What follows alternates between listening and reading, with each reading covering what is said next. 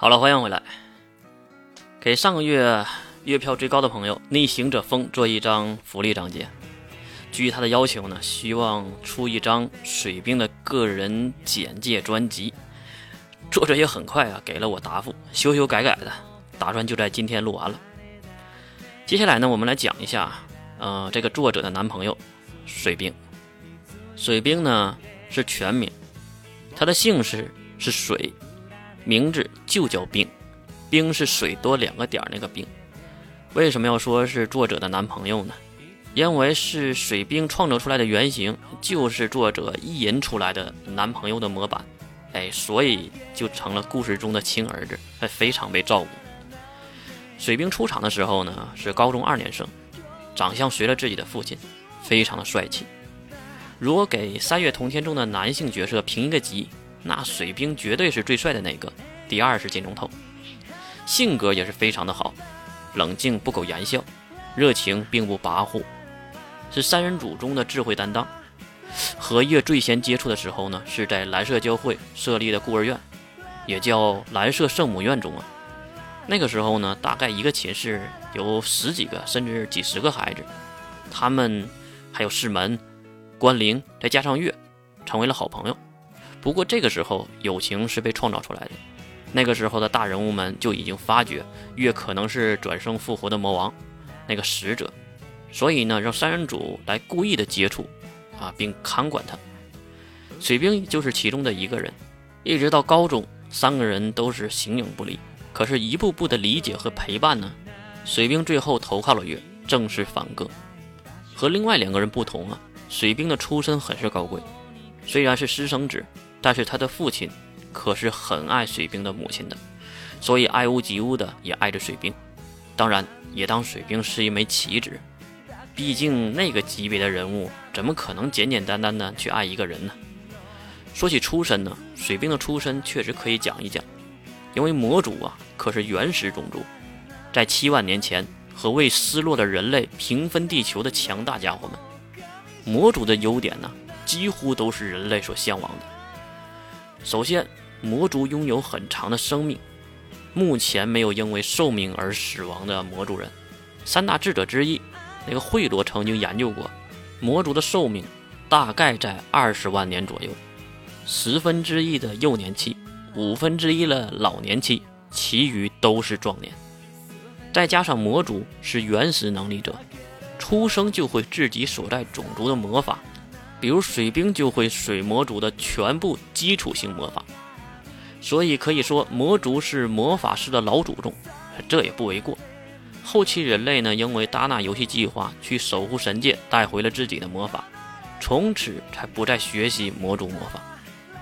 魔族的制度呢也很有趣儿，在魔族灭亡的时候呢，魔族依然是君主制度，火魔族是皇族，水魔族是类似于禁卫，哎，就是魔族的二把手。而且水魔族高手居多，比如水兵的父亲，水魔族的第一勇士水神闪啊。再简单的介绍一下魔族灭亡的事儿，那就是故事开启的七万年前，魔族因为某一个穿越事件被自己的族人团灭，最后这个人用自己的生命和魔族的神器为代价，在太平山复活了全部死亡的魔族。这个太平山呢是一个里世界，也是亚空间，和现实世界有一个链接口。以便人们能来回的出入，里面住的呢都是复活的魔族，其实并不是被复活了，而是那个灭了魔族的人呢，穿越到魔族还没有被自己灭的时候，将他们全员带到这个时间线，并安置在太平山中，从此不再过问世事，隐居了起来。这些曾经死亡过的魔族呢，也被称为再生魔族，其实也没有真正的死过。顺便一提呢。当时有四个魔族人没有穿越，所以除了他们四个，其余的都是再生魔族。再生魔族和普通魔族有什么区别呢？那就是限制啊。由于太平山的限制，没有死亡的魔族呢有四个，那同时能出太平山的魔族人呢，也只能最多四个。简单的算了一下，残月是，水兵是，水神闪是，按照这样来说的话，还能出来一个魔族的事儿呢，也就说到这里，得聊一聊水兵的故事。水兵就是在这样的太平山中长大，并被送到人间来的。遇到了月，也是最先喜欢月的人。只不过在初中的时候，月死掉了，又换了一个身体啊，男性的身体，一直用到了高中二年，又利用皮索斯的事件啊，也就是开篇第一章，又换回了女性的身体啊。这样，不管月变成什么样，水兵都一如既往的喜欢着他，也导致了水兵变成了世门口中的变态，因为化身成为了双性恋嘛。这个不能怪水兵，只能说有点怪月。其实水兵也是三人组中。第一个看破月复活计划的人，所以他也是提出倒戈的发起人，最后说服了师门和水兵，开始守护月。再聊聊水兵的实力吧。先说智商方面，绝对是人上人。在高中的时候呢，文科科科都是第一，也是武力值的第一，二年第一。当然不能算那个带外挂的月啊。情商方面呢，更不用多说了，至少比四门高好几个档次。他也是团队中的中流砥柱，主要负责远程类大范围打击。说起水兵的一生，其实也没有什么太过曲折的故事，算是三月同天中少有的中规中矩的人物。出身虽然不正，但是并不悲惨，能力也算很强，算是根儿虽然不正，但是苗红。在青年时期呢，也遇到了好友关灵和师门。推心置腹，毫不猜疑。脱离了校园呢，又开始辅佐月，进入 S 零二，当上了大多数能力者梦寐以求的指定特派部队，也成为了月呢在科学阵营的内部间谍。其实三月同天中啊，水兵的戏份并不是算很多，而且也不是特别传奇。还是那句话，中规中矩。中期的水兵也下线很久，虽然后期成了统治一方的城主。和关灵师门逍遥自在，但是也和自己喜爱的月天各两方。这里我是问过作者的，为什么不让三人组留在月的身边呢？丫头反问我：如果你是月，啊，在进行如此恐怖的计划和那些强大的敌人为敌，你会把自己心爱的家人放在自己身边吗？让他们遇到危险吗？可是这里是小说啊，我是这样反问的。而陈鑫的一句：啊，即使在故事里。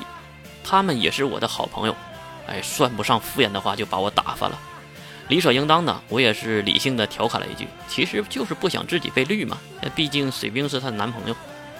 好了，玩笑说玩笑啊，水兵呢，再生魔主，水神伞的私生子，儿时被送往外界培训，并在多年后接触使者月，久而久之喜欢上了被看管之人，并倒戈开始辅佐到至今。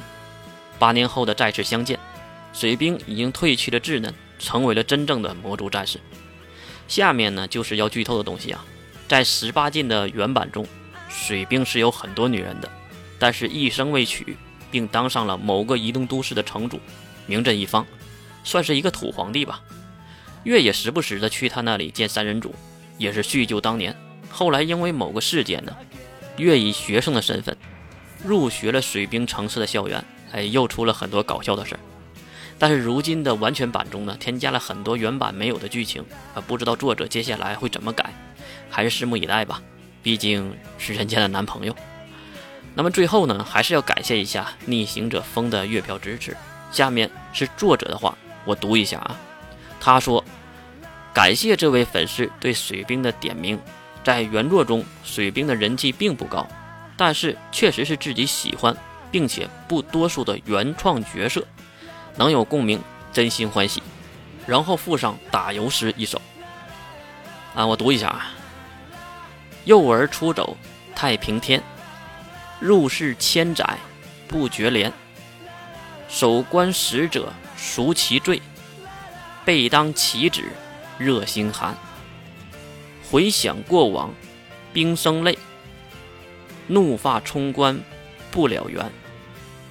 辅佐旧日。使者月，岛中回望，梦已远。